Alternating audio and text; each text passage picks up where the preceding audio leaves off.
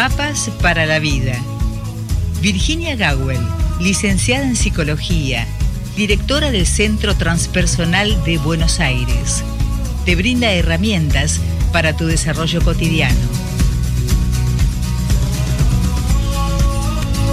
Y como es habitual, y después de la presentación vamos a recibir a la licenciada en psicología Virginia Gawel, que ya, ya la tenemos ahí. Por lo tanto, le damos los buenos días, Virginia. Buen día, Rosita. Aquí estamos. Qué maravilla. Ya tenés la platea completa, ¿eh? Pero qué bueno. Siempre nos hacen el aguante, como se dice en Argentina. Claro que sí. ¿Cómo estás, Virginia? Muy bien. ¿Y vos? Muy bien, muy bien. Me alegro mucho. Me alegro mucho. A pesar de, de este día gris. Se, viene un, se vino un invierno así gris, gris, gris Así que hay que ponerle desde adentro, sin esperar que el sol haga lo suyo, desde adentro ponerle el propio sol. Claro, exactamente. Pero, ¿Tiene que ver con la pregunta del día de hoy? Eh? Bárbaro, viene genial. Te digo, igual el pronóstico promete sol para las 4 de la tarde. Bueno, si no cumplen, mandamos una carta al municipio, porque no puede ser que prometan y después no cumplan. Exactamente. Muy buena la, la propuesta para hoy que hace Julieta, ¿quién diría, no? Con 33 años, Julieta desde La Plata no sabe hacerse feliz. No sabe hacerse feliz. Bueno, me, parece que está entre una gran mayoría y ya hacerse la pregunta es la bendición. Hacerse la pregunta es la bendición. Así que si querés vamos directamente con su pregunta. Sí, cómo no. En este momento me estoy dando cuenta de que tengo que ponerme las pilas con mi vida, dice Julieta. Quiero hacerme feliz, pero termino haciendo lo contrario. Me autoboicoteo cada vez que doy un pequeño y minúsculo paso hacia adelante. Mi pregunta es, ¿cómo salgo de aquí? ¿Qué puedo hacer para hacerme feliz? Muchas gracias de todo corazón, nos dice Julieta desde La Plata. Maravillosa pregunta. Hace poquito hicimos una columna que creo que la vamos a subir esta, mañana, esta, esta semana o la subimos la semana pasada en YouTube, que era qué hacer con el dolor, ¿no? Y esta sería la, la otra pregunta, las dos grandes preguntas existenciales, ¿qué hago con el dolor? ¿Y cómo hago para ser feliz, no? Me gusta igual los, los términos en que ella pone la pregunta, hacerme feliz. O sea que no es meramente ser feliz, ¿Cómo hago para ser feliz? Es algo así como esperar que algo suceda en mi vida para entonces ser feliz. Pero aquí eh, directamente la pregunta está planteada en términos de hacerme feliz. Eso ya de por sí le da ventaja a nuestra escuchante. Julieta, así que vas con ventaja, porque ya sabes entonces que no se trata de que venga algo a hacerte feliz. Y si yo también miré la edad, eh, ¿sabes que está siendo muy común? Eh, así como se habla de que la adolescencia se prolonga y todo eso, a veces nuestra cultura, nuestra sociedad, se hace un enunciado y parece que es la regla general, que la adolescencia se prolongue, que la gente eh, eh, sigue inmadura. Que... En principio es muy notable que haya personas de 30 años que parecen hacerse preguntas que corresponderían a la mitad de la vida o sea que a lo que Jung describió como la mitad de la vida, siendo que hoy la mitad de la vida está un poco más adelante. Pero es una pregunta de existencia, ¿cómo hago para que mi existencia sea feliz? No quiero la mediocridad. Entonces es una gran, gran pregunta. De modo que ante la pregunta de Julieta me puse a, a, sentir pensar, como decía Galeano, y una de las cosas que pensé eh, es que a la mayoría de las personas de esa edad, particularmente las mujeres, particularmente las mujeres, la pregunta que traen a terapia no es exactamente cómo hacerme feliz. O sea, esta es una pregunta que implica una vuelta de evolución. De los 35, de los 35 años en adelante, de los 30 años en adelante, la pregunta es, eh, no consigo pareja. ¿Cómo consigo pareja? Esa es la pregunta. Y la verdad que a la mayoría de los terapeutas eh, les agarra como un sudor frío cuando el motivo de consulta es no consigo pareja. porque bueno, hemos aquí hablado muchas veces, pero algunos estarán de estreno con esta columna, que no se trata de conseguir tomates en la época en que no hay, no se consigue pareja, acontece, a veces sí se puede facilitar aparentemente el encuentro a través de una a, través de alguna actividad, a través de eh, espacios web donde se pueda hacer elección de pareja, que hay distintas marcas a propósito de esto, supuestamente para eso. Pero bueno, en principio se me ocurrió esto, Rosita. Cuando la pregunta parte desde donde no partió Julieta, que es yo quiero ser feliz. A ver, ¿por qué no soy feliz? Primero, yo quisiera tener una pareja. Bueno, ahí uno solo puede un poquito para ayudar a la vida, pero el resto lo hace la vida. Y me parece que la pregunta que está haciendo Julieta carece de eso. O sea, tenga o no tenga pareja, tenga o no tenga hijos, tenga o no tenga, no sé, un trabajo que me guste, ¿cómo hago para hacerme feliz? Yo lo que entiendo de la pregunta de Julieta es que ella o sabe o presiente que debe haber actitudes hacia la felicidad, prácticas hacia la felicidad, múltiples decisiones hacia, la felicidad. Lo que nos vende en nuestra cultura es la felicidad como una meta y una hay que encontrar por distintas colectoras y caminitos la autopista hacia esa felicidad que tiene pareja, casa propia, la vocación de tus sueños, eh, te llevas bien con toda tu familia, te miras al espejo y estás encantado de ser quien sos. Y en verdad no es por ahí, no es por ahí. Ni la felicidad es eso, y si no es eso, es más fácil. Lo que pasa es que el sistema nos condiciona a que pensemos que la felicidad es eso, básicamente lo que muchos espacios de, Instagram la gente trata de mostrar, que tiene todo eso, que es recontra feliz. Y todos sabemos que no es exactamente así su realidad, posiblemente no lo sea, posiblemente le duele la cabeza, la plantaron una cita, está harto de su trabajo. El punto es que creemos en eso y el sistema nos refuerza eso por donde pueda. ¿Para qué? Chachán. Siempre, la respuesta es casi siempre la misma, Rosita. Para que procuremos conseguir aquello cuya carencia nos hace infelices. Y procuremos conseguirlo como? Comprando. Comprando determinado método por el cual atraes a tu vida lo que vos deseas. No te imaginas con qué rapidez. Me parece que Julieta está usando el método equivocado, porque hay un método que si pensás fuerte, fuerte, fuerte, atraes abundancia, palabra que detesto. Abundancia, el amor, salud y todo lo que vos quieras. Casa propia con piscina. Solo no sabes desearlo fuerte, Julieta.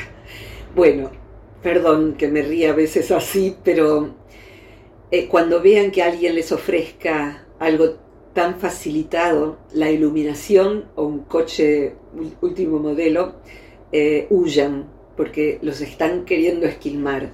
Y si lo, lo, que les ofrecen es la felicidad intangible por esas vías, también la felicidad da trabajo. Hasta que deja de dar trabajo, da trabajo.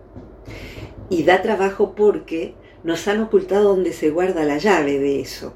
¿Qué es exactamente eso? Entonces, tenemos que poner, si esto fuera un dibujo, si me ayudan todos con la imaginación, y está la supuesta autopista a la felicidad. Yo ando perdida en la colectora y sin señal para el GPS, dando vuelta por baldío, me, me perdí en un campito, pero no llego a la autopista. Otros llegan porque en Instagram es claro, en las redes sociales, que ya llegaron, están a punto de el clímax de la felicidad. Y yo ando acá perdida sin GPS. Julieta, andás perdida y sin GPS. Julieta está afuera de esa autopista. Esa autopista es mentira. Hay un peaje que te lo cobran en dólares, en euros, en bitcoins y en las monedas del futuro. Para encontrar del otro lado cosas baratas. Cosas baratas, aunque salgan carísimas. Y creo que, y te voy a pedir ayuda, Rosita. Sí. Entonces, no es por ahí la felicidad, no es por todo eso que me quieren vender, vender en el más claro sentido de la palabra, pero también, tampoco es, mejor dicho, aquello que han empaquetado como mm, el ideario de la felicidad. Cuando nosotras teníamos por ahí la edad de, de Julieta, era casarse, tener dos hijos, porque con uno no alcanzaba, mejor sin nena y varón, y por los medios normales, no había todavía probetas ni nada de eso, ¿eh? la casita propia, un trabajo que te guste, y los fines de semana comer un asadito con los amigos, y puede ser que eso sea la felicidad de alguien, pero mm, el, el primer punto es desestimar que sea la felicidad de todos. Y te diría que donde más llaga se ha creado, en nuestra cultura es en lo que venden las, telenovelas. O sea, sin una pareja no podés ser feliz. Así que, lisa y llanamente, ese es el paso número uno. Y no, no va por ahí. ¿Me ayudas, por favor? Sí, Virginia, ya tengo mis planteos propios acá. En principio, eh, se cortó la llamada. No hay ningún principio, me parece. Vamos a hacer una cosa. Cumplo con la tanda publicitaria y vuelvo con Virginia Gowell porque se ha cortado la comunicación.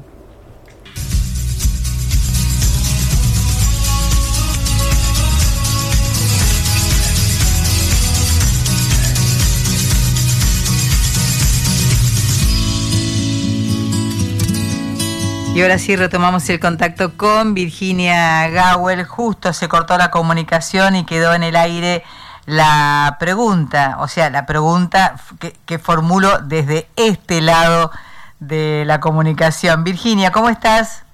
Aquí estoy, se había ido eh, un poquito de salida por la colectora, ¿viste? Ah. Así que me dio tos. Bueno. Eh, preferí cortar antes de ensordecer a todo el mundo. Ah, perfecto. Así que bueno, heme aquí de nuevo. Lo bien que hiciste, Virginia. Viste, sí, sí, sí, porque Suele ocurrir. es un momento donde no se, no se puede respirar. Así que bueno, aquí estoy viva, lo cual no es poco.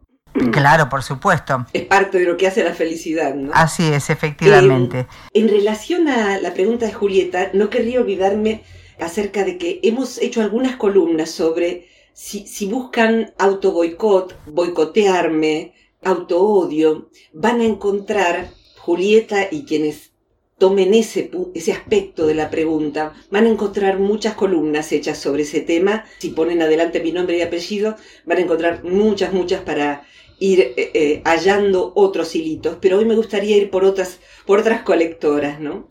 Bien. En donde dejamos es que en Occidente hemos mal aprendido que felicidad es sinónimo de, placer. Entonces, bueno, felicidad es comer algo que, que sea rico. Felicidad es tener algo. Y en verdad lo que se investigó a lo largo de los últimos años, afortunadamente se están haciendo investigaciones acerca de qué es lo que realmente hace felices a las personas que se declaran felices. Y las personas que se declaran felices no son personas que carezcan de un pasado muy difícil e inclusive personas que no tengan aspectos desafiantes en su vida hoy. Pienso ahora en, eh, hemos mencionado en otras oportunidades a Manrique y Daisy, que bueno, se les murió un hijo de 12 años y con eso construyeron otra vida y hoy son personas felices y mm, personas mm, que nosotras hemos conocido en la niñez, que atravesaron las guerras y que huyeron a veces de la guerra y que pudieron generar felicidad inclusive en la carencia, en la carencia de dinero, y creo que las dos hemos sido criadas en la carencia económica, pero no en la infelicidad.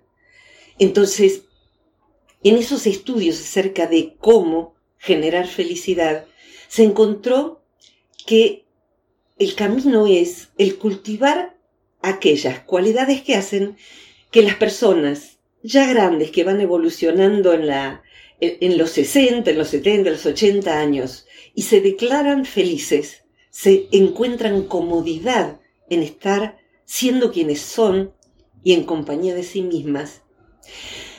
¿Qué es lo que hicieron para lograr eso?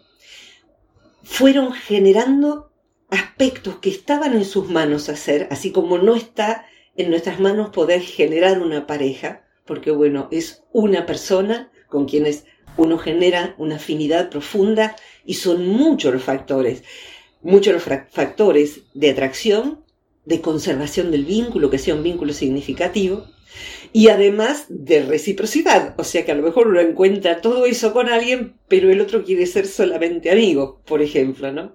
Entonces, poniendo aparte el tema de la felicidad, en el tema de la pareja, en todo lo demás, hay un alto porcentaje que depende de uno. Y eso ya de por sí es prometedor, da esperanza.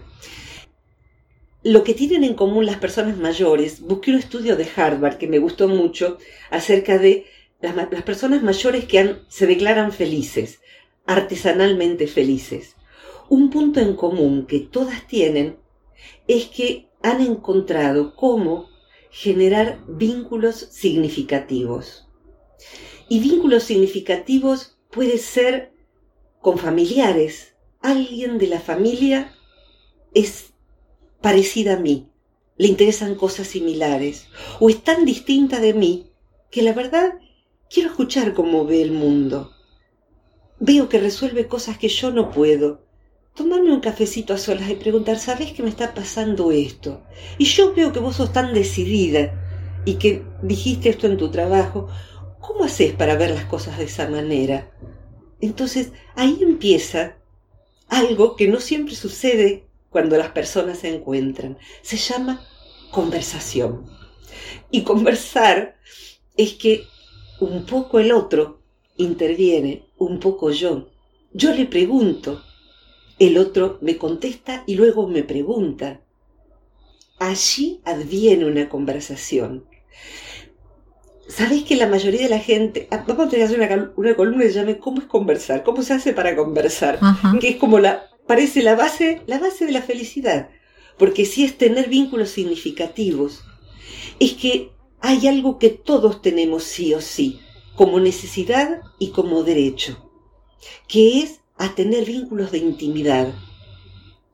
Una pregunta que yo siempre he hecho en la época en que era terapeuta es, si te pasa algo a las 2 de la mañana, ¿a quién llamas? Cuando la respuesta es no tengo a nadie, tenemos que ayudar a la persona a que empiece a generar una red de confianza, que a veces es más difícil en las grandes ciudades, ¿no? Pero como sea, donde se pueda, una red de confianza. Y tener la actitud de reunirse en forma periódica, sistemática, con personas afines, para hacer algo que sea significativo. Por ejemplo, en el momento en que salió el libro Mujeres que corren con lobos, y todavía sucede eso, muchas mujeres empezaron a reunirse para ir leyendo de a un cuento, de a un relato, es un libro muy gordo, y luego conversar sobre el relato. En la web del Centro Transpersonal de Buenos Aires, ahí a la derecha, en la página de inicio, hay un rinconcito donde pueden descargar lo que se llama el comunicario, que es un juego eh, en donde se puede hasta con el celular se descargan unas cartas y se usan las cartas como las barajas de jugar al póker o lo que fuera, solo que en vez de tener dibujos tienen preguntas. Y está también el manualcito de cómo, de cómo se puede jugar, es gratuito y la idea es justamente tener algo con qué comunicarse con los demás. Y pueden ser tres personas que jueguen, pueden ser dos. Y de pronto uno escucha de su hermano, de su mamá, de una amiga, de alguien no conocido que le caía a uno mal, pero que bueno, está en este grupo que nos reunimos los sábados y bueno, viste, tenemos que también aprender a aguantarnos y de pronto dice algo que a uno le ordena por qué esa persona es así. ¿Qué fue lo más difícil que te pasó en tu vida? Puede decir la carta. Y cuando uno sabe que a esa persona le pasó tal cosa, empieza a mirarla con otros ojos. Y uno va generando intimidad, intimidad, cercanía, comunión. Entonces, sí o sí, las personas felices tienen vínculos significativos. Rosita, ¿quieres decir algo en este punto? Sí, eh, Virginia, yo tenía preparada un par de preguntas. Por favor, dale. Eh, respecto a la felicidad, concretamente, ¿Qué es? ¿Es un sentimiento o es un estado? Eso por un lado. ¿Y cómo me paro frente al acontecer de la vida? Está muy bueno eso. En verdad, te diría que cuando adviene solo, es un estado que con, trae consigo una lista de sentimientos y sensaciones.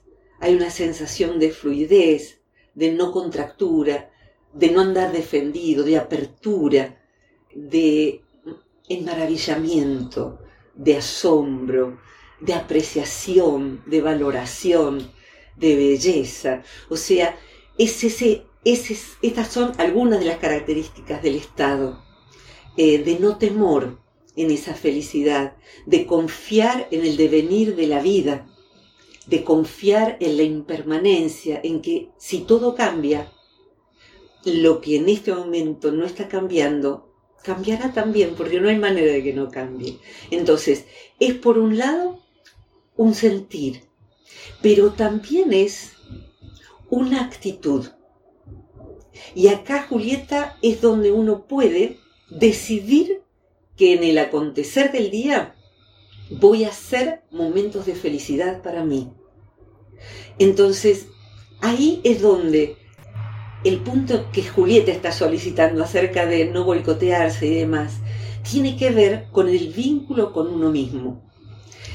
Si yo voy a trabar una amistad, qué, interesante trabar como, como quien engancha algo y lo sostiene, ¿no? Generar una amistad linda con el otro. ¿Qué voy a hacer?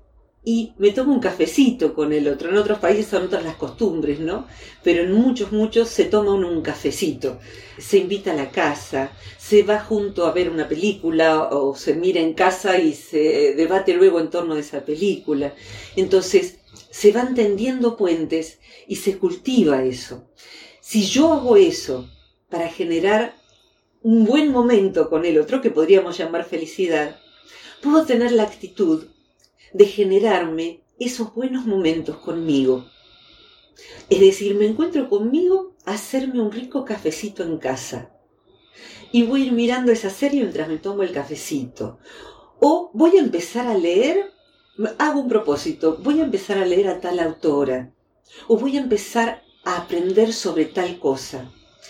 En ese vínculo consigo mismo, Rosita, los que en estos estudios de, cómo hacerse feliz, además del cultivo de vínculos, el cultivo de vínculos, de ir generando momentos felices nosotros juntos, es también ir encontrando momentos para, dos puntos, ejercer algún arte, algún arte, encontrar algún momento de la semana en el cual la persona pueda dedicarse a algún arte. Pero Virginia, yo no sé hacer nada me das un lápiz y con eso yo me rasco donde me pica, pero la verdad es que no tengo habilidad para dibujar, ni para escribir, ni para esculpir, ni para cantar. Entonces, ahí el punto es, anda explorando cualquiera de esas habilidades, que hay muchas más, puede ser teatro, puede ser que cantes, puede ser que puedas ser bueno para un instrumento. El gen creativo, por decir uno, el gen creativo está en todos nosotros. Cuando eso no se desarrolla, hay una sensación de carencia que se busca cubrir con algo que llene. Entonces, una nueva serie que me guste, comida, comprar ropa, salir y no, no hacer nada que realmente me haga bien. Entonces, no todo el mundo nace y es evidentemente buen dibujante o Chopin tocando el piano. La mayoría de las personas desarrollan la creatividad explorando distintas disciplinas que le gusten y quedándose en aquella que le resulte particularmente atractiva. Y ahí va a tener que empezar a tener espacio la voluntad. Práctica, práctica, práctica. Como decía Picasso, cada vez que me llegó la inspiración, me encontró trabajando. Es decir, que no hace falta que uno esté haciendo algo maravilloso, hace falta que uno aprenda. Pero el sistema del llame ya nos ha hecho creer que si agarramos un lápiz y no dibujamos es que no tenemos talento para eso. Yo no tengo talento para nada. No, tenés que primero encontrar qué es lo que podría ser que te guste y luego ser humilde y darte por cuenta que alguien te tiene que enseñar. Eh, a bailar, listo. Date cuenta de que no podés seguir la coreo hasta que puedas en esa coreografía engancharte, encontrar tu sentido del ritmo y hacer eso que a lo mejor tu familia dice que es ridículo. Vas a perder tiempo a, a bailar esa música horrorosa. Baila esa música horrorosa si te hace feliz. Pero hace falta que demos espacio para el arte, porque cuando la persona se empieza a encontrar talentosa en algo que le gusta, aunque no vaya a vivir de eso, empieza a encontrar que es uno de los campitos de la felicidad, como si fuera un almácigo en un huerto. Entonces puede ser que él sea el arte culinario y aprende a cocinar comida vegetariana, por ejemplo. Pero por ahí necesita tutoriales de YouTube o va a un lugar donde se enseñe cualquiera de esas otras cosas y hace dos en una. Aprende y encuentra amigos afines porque les gusta algo parecido. Entonces, mm, ¿cómo me hago feliz? Desarrollando un arte. Cuando uno, va desarrollando un arte, empieza a estar orgulloso de sí, aunque no haga una exposición, se siente feliz en ese lugar. Hay una película donde está Richard Gere desconozco el nombre porque siempre la vi por televisión, por cable, en donde él es un hombre gris que trabaja en una oficina, toma el tren, pasa muchas veces el tren del mismo lugar, rutinario, misma ventanilla, y de pronto, de pronto empieza a ver que en un balcón dice que hay clases de baile, y le parece que podría, pero, pero no, que va a ser él? Él, es un trabajador de oficina, tiene esposa, hijos. Y un día se baja en esa estación y entra al estudio y ve cómo los demás bailan, hasta que se anima a empezar a aprender. Pero le parece tan vergonzante perder tiempo en eso que no se lo cuenta ni a su mujer, ni a sus hijos, ni nada. Disculpen el spoiler de la película, pero hasta que su mujer descubre que él le oculta algo. Y para cuando eso lo descubre, encuentra que él tenía vergüenza de hacer eso y que ya lo supiera, pero que no hay nada malo detrás. Entonces lo ve bailar y queda nuevamente enamorada porque encontró un hombre feliz haciendo eso. Claro, lo veía feliz, este está con otra. No, este está consigo mismo. Rosita. Qué lindo, qué, qué, qué hermoso qué hermoso escape para él eh, reconocerse ese talento, ¿no? Para, Totalmente. Para la danza. Totalmente. Es sumamente importante, sumamente importante. En algún momento vamos a hablar más largamente de Bután, que cada tanto lo menciono. Bután es un país pequeñito, eh, donde todos son budistas y donde había un rey pero no allá lejos y hace tiempo, en, eh, eh, debe estar vivo todavía, contemporáneamente. Ese rey abdicó, dejó el trono, pero dejó instrucciones para que al haber democracia no se cambiaran las leyes. Y una ley de Bután es que en vez de prestarse atención al Producto Bruto Interno, que tiene que ver con la ganancia económica y demás, hubiera un producto, una felicidad bruta. Una felicidad bruta es el, neta, un valor neto de felicidad per cápita, por habitante. Entonces el habitante tiene que tener trabajo, hay que generar trabajo para todos. El habitante tiene que tener tiempo. Y ahí vamos a hacerse feliz. Tiempo para estar con sus amigos tiempo para ejercer un arte, elegir un arte y dedicarle todas las semanas o un rato al día eso. Tiempo para estar con su familia. Tiempo, van anotando, alguna, para practicar alguna disciplina corporal. Y eso es muy importante. Si no es el baile, no sé, algo psicocorporal es maravilloso. El aikido, la arquería zen, no sé, o la arquería algún deporte, pero alguien de pronto dice, ¿qué es esto de arquería hacer? Me gustaría probar. ¿Qué es esto de aikido? ¿Qué es esto de, no sé, defensa personal? Eh, ¿qué es esto de... yo miro las coreos en este momento con mi pie como está, no lo podría hacer, pero las coreos de Jerusalén, miro la noche, ah. he descubierto algunas coreografías de, de distintos países y me quedo boquiabierta y digo, qué felices se ven.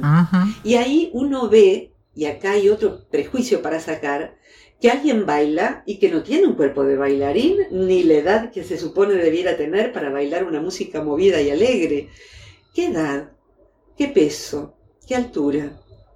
La mía, la de cualquiera. Y yo también puedo bailar en un pie también, con lo, con lo que bailo igual. No, Jerusalén es muy, complicado para mí. Mm, no creas, ¿eh?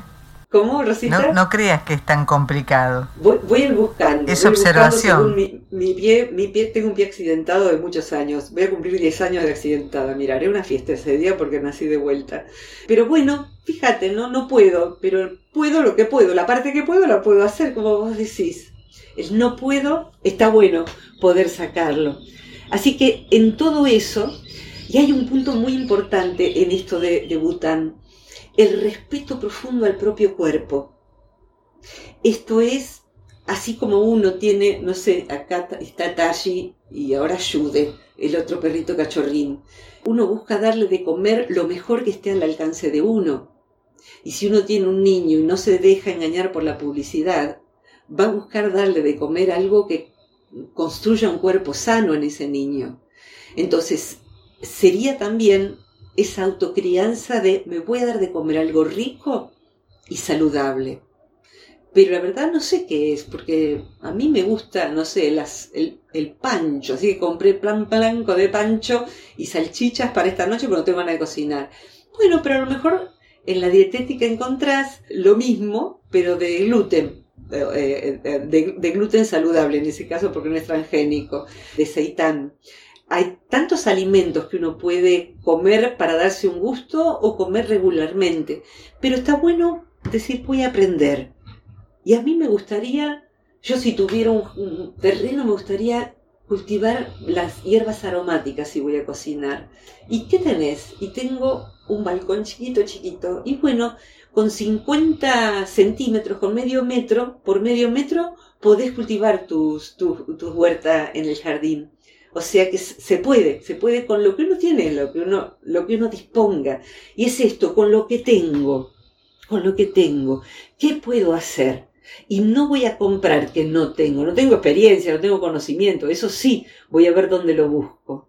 Pero voy a dedicar mi vida, y con esto redondeo, Rosita, había tu, tu segunda pregunta que se me pasó ahora, el poder vivir en algún momento un, señor que se llama, se llamó, no sé si está todavía, Hugo do Paso, argentino, uno de los pioneros en el tema de buen morir, había desarrollado un programa que era algo así como un año para vivir. Vivir un año desde hoy, 28 de junio, hasta el, mismo día del 23, como si el 28 de junio del 23 se fuese a terminar mi tiempo de vida. ¿qué es lo que yo haría con este año? Y la verdad es que nadie murió nunca en su último tiempo, eh, cuando sea que le tocara, diciendo qué lástima que no pasé más tiempo en la oficina. Eh, qué lástima que no me mire la serie, el último capítulo de, de New Amsterdam. Nadie muere diciendo eso. Qué lástima que no aproveché a recorrer, que cuando mi amiga me invitaba a salir a caminar me daba fiaca y no salía, me daba pereza y no salía. Qué lástima que no, qué lástima. Entonces, ¿qué es lo que yo haría si me quedara un año de vida? Y ahí hay dos cosas, Rosita. Una es las bellezas que uno no va a dejar de hacer. Entonces, hacerlas ahora. Hacerlas ahora. Todo lo que sea saludable y bueno para mí. Y lo otro es que hay veces en que hay que pedir disculpas, si fuera el último año de mi vida, pedir disculpas, a veces muy viejas, y también reconocer por lo menos que uno tiene resentimientos guardados si los tiene. A veces esos resentimientos son por prejuicios, porque no le dimos la oportunidad al otro de pedir disculpas. Y hay veces en que lo que hace falta es liberarse de eso, de eso para que no tenga peso el resto de mi vida, sea un año, 10 o 50. De modo tal que, bueno, uno va trabajando esto hasta que, a veces con ayuda de un terapeuta apropiado, uno ya no tiene la sala del, recuerdo ocupada con una manzana que está podrida y larga feo olor. Eh, entonces, eso, ¿qué haría para hacerme feliz en este año de vida? ¿Qué haría? Quedó una segunda pregunta. Sí. ¿Cómo me paro eh, frente al acontecer de la vida? ¿Cómo me paro? Eh, me parece que ahí estaba. Las personas felices tienen la realización de la impermanencia. Esto significa tener, alguna vez hemos hablado de esto, tener constante conciencia de que todo es un proceso. Todo es, yo, yo soy un proceso. La conciencia de que yo soy un proceso, yo no soy la de ayer, yo no soy la del año pasado, afloja como alguien que pusiera alguna sustancia para aflojar un tornillo oxidado, afloja la autodefinición de quién soy yo. Porque cuando yo digo Virginia, es un concepto que yo tengo de mí, no necesariamente la realidad. Y de hecho, evidentemente, cuando yo decía Virginia hace 10, 20 años, el concepto que tenía era mucho más estrecho que el que tengo hoy.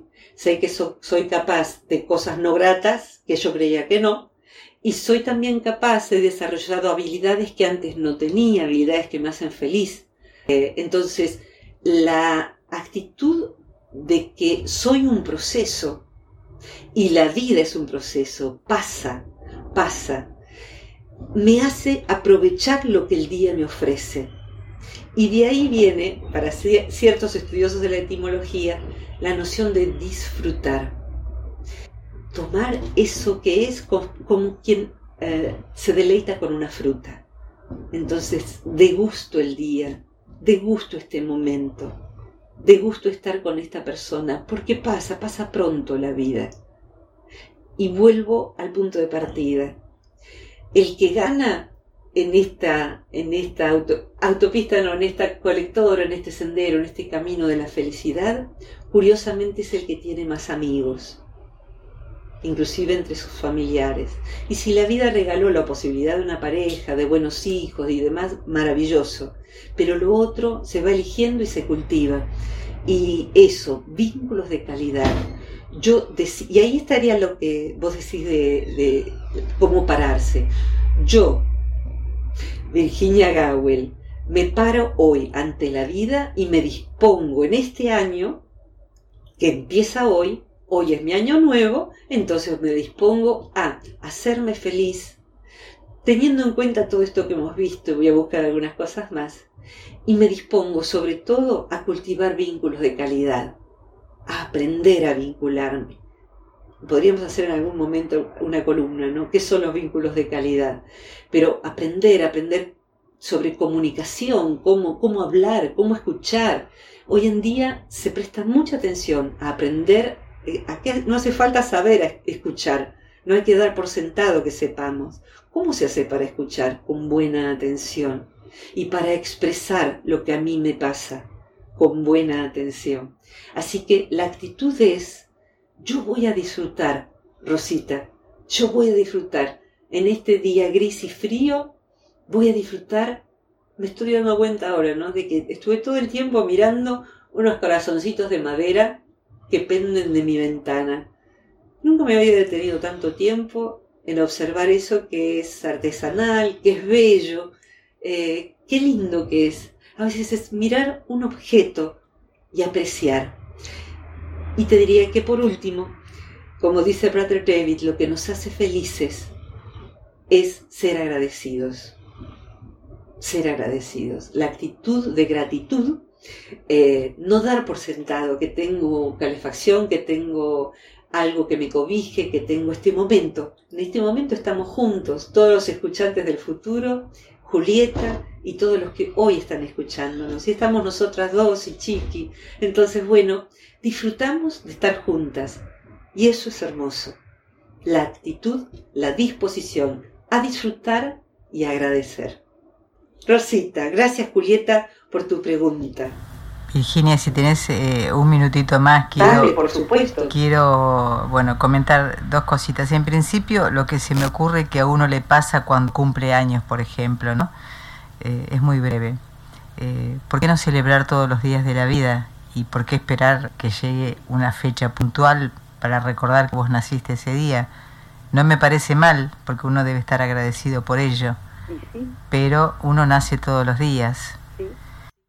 ¿Te acuerdas que Alicia en el País de las Maravillas, ella celebraba su no cumpleaños? Sí. o sea que salvo el día en que uno tiene cumpleaños, el resto es celebrar el no cumpleaños. Claro, por supuesto que sí. Y lo otro que quería compartir con, contigo, y bueno, vos lo sabrás este, sobradamente, ¿no? Eh, en uno de, de los pasajes de Galeano, que decía, la verdad es que no hay mejor momento para ser felices que ahora. Y, si no es ahora, ¿cuándo? Es así, exactamente. Si no es ahora, ¿cuándo? Una maravilla, Galeano. Con lo que hay. Galeano siempre trae la perla, ¿no? Qué tipo. Qué maravilla. Eso. Reúnanse, armen grupos, jueguen al comunicario u otra cosa. Yo veo en los cursos que doy habitualmente eh, insto, les doy juegos para hacer grupales eh, a distancia porque son por internet y en este último que, di, eh, dos, dos, personas me plantearon que de cursos anteriores se habían empezado a reunir eh, y pusieron los jueves a tal hora, todos los jueves a tal hora. Y decir, a ver, ¿con quién me gustaría reunirme? Todo tal día de, de semana o de fin de semana tal hora, aunque sea una hora para jugar, para charlar, para leer algo juntos y, y hablar sobre eso.